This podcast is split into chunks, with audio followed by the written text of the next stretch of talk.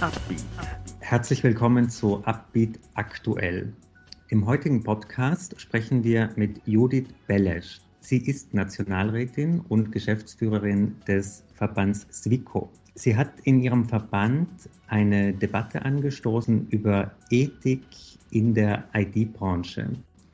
Im Verband SWICO gibt es auch sehr viele Startups, die Mitglieder sind und die betrifft das natürlich auch. Und darüber möchten wir heute mit ihr reden.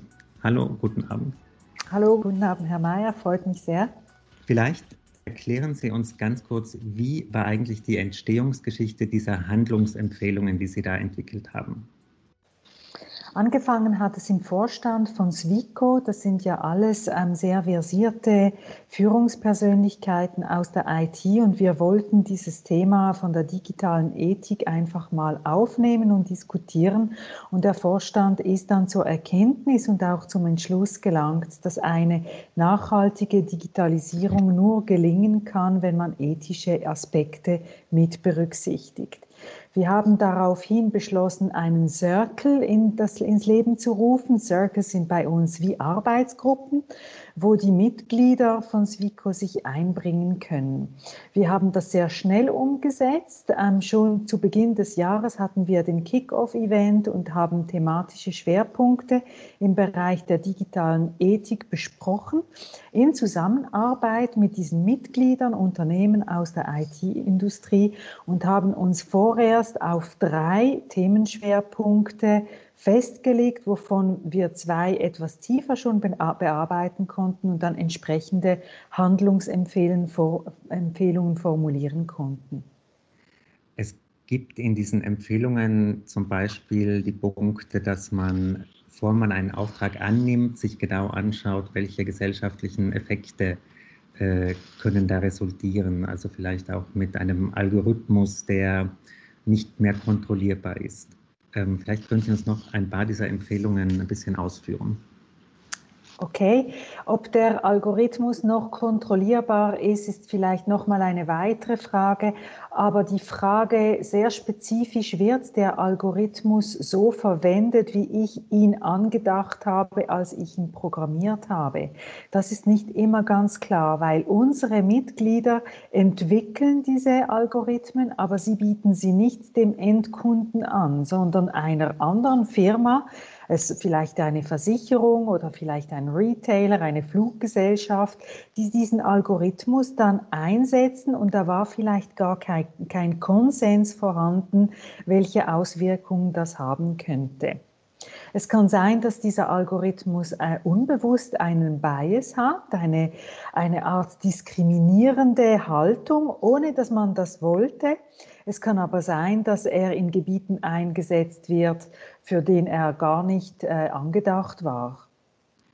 Ein Thema ist ja auch, dass man sich bei der Produktentwicklung auch schon dieser Bias ein bisschen bewusst wird. Also dass man schaut, dass man hier nicht von vornherein gewisse Nutzer- und Nutzerinnengruppen ausschließt, oder?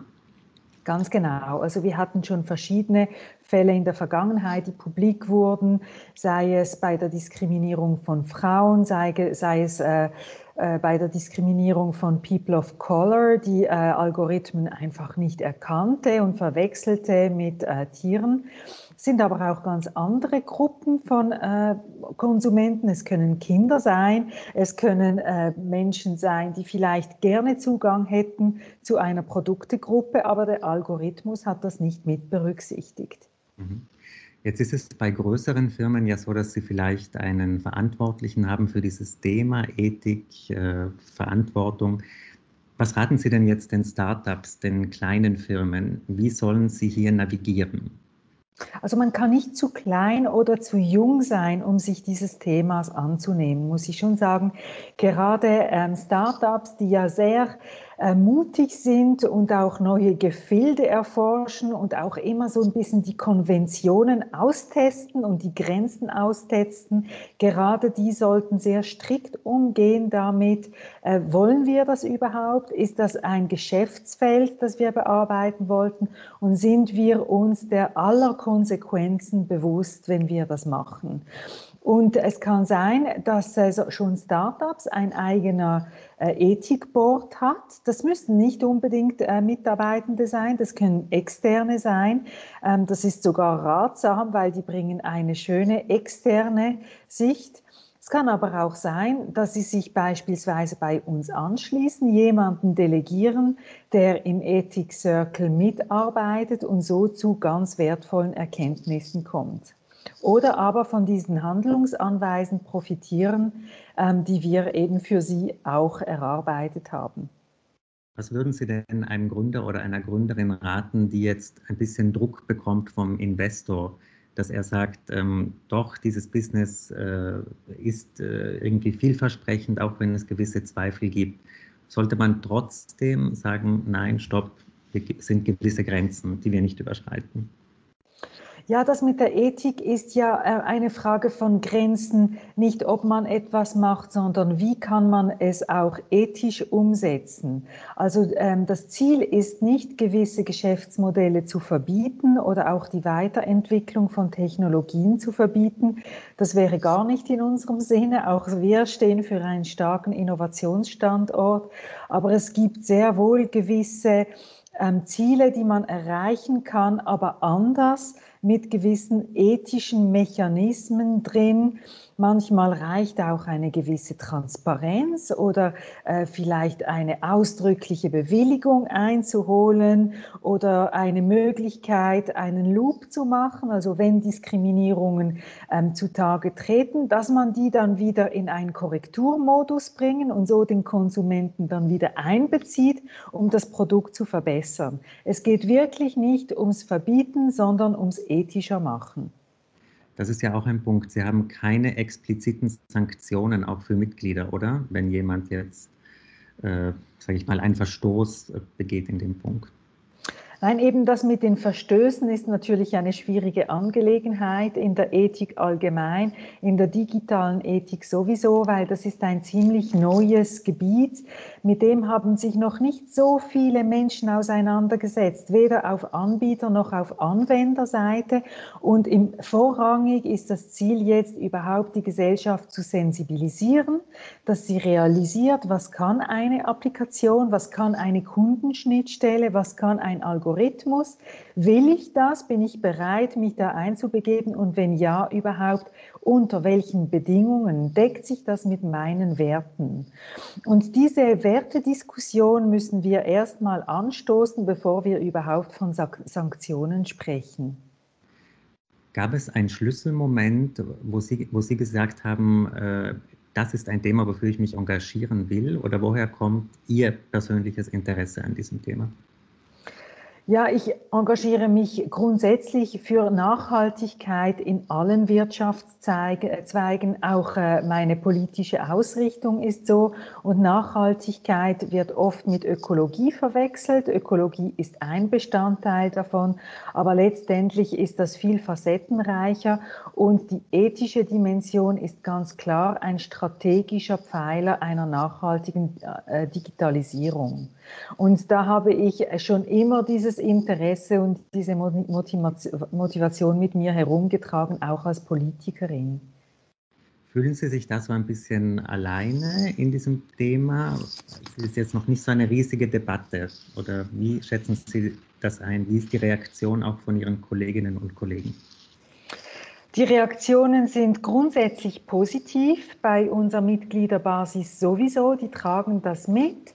Ähm, manche finden vielleicht, das ist so ein bisschen zu soft oder zu weich gewaschen und genau deshalb wollen wir das aus dieser Ecke rausnehmen, so das Nice to Have, diese Kuschelethik. Es geht letztendlich darum, die Digitalisierung ähm, auch pro, na, langfristig profitabel zu machen. Und ja, wir sind noch ähm, am Anfang dieser Diskussion. Wir haben noch nicht sehr viele Verbündete, aber wir gehen das langfristig an. Der Vorstand steht dahinter und ich bin zuversichtlich, dass uns diese Diskussion gelingt. Wir müssen aber den Willen ähm, aufbringen, diese Diskussion in eine positive Richtung zu tragen. Zum Ende unseres Gesprächs noch äh, zu einem Thema. Sie sind ja in diesem Team Startup drin, engagieren sich sehr stark für Jungunternehmen. Wie läuft es eigentlich dort? Was gibt es da Neues an Projekten, Vorstößen? Ja, das ist eine parlamentarische Gruppe im Nationalrat. Die haben mein äh, Kollege Andri Silberschmidt und ich ins Leben gerufen, weil wir auch im Wahlkampf festgestellt haben, die Startups haben keine starke Lobby in Bern, in der Politik und sie haben ähm, eine Vielzahl von Anliegen und einfach zu wenig Gehör. Und wir haben uns jetzt relativ gut strukturiert auch. Eine solche Gruppe muss man schnell professionell sonst versandet sie. Und jede Session findet auch ein Meeting statt mit Parlamentariern. Wir laden aber regelmäßig ein oder zwei Startups ein, sowie der Verband SWESA und allenfalls auch den einen oder anderen Spezialisten im Bereich Steuerrecht, im Bereich Arbeitsrecht etc., die uns Input äh, bringen kann und uns hilft, die Vorstöße so zu formulieren, dass sie eine Chance haben in Bern. Also wir sind das Sprachrohr der Startups im Nationalrat.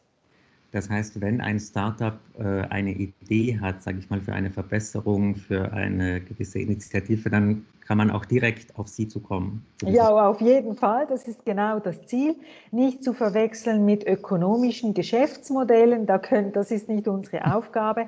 Aber sobald es die Rahmenbedingungen äh, betrifft in der Schweiz, insbesondere die Regulatorien, da freuen wir uns über jeden Input von Startups.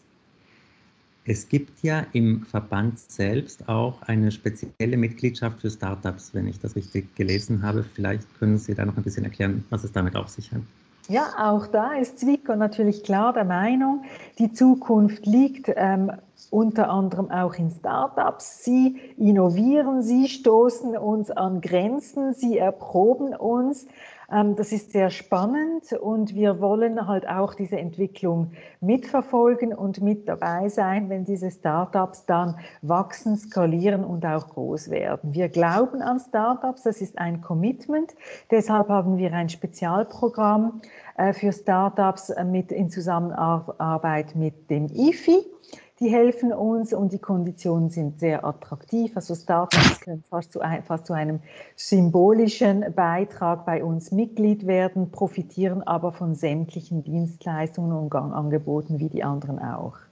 Wunderbar, dann bedanke ich mich ganz herzlich für diesen Call, den wir sehr spontan aufgesetzt haben und noch viel Erfolg. Ich habe zu danken. Herzlichen Dank und bis sehr bald. Ein Podcast der Handelszeitung.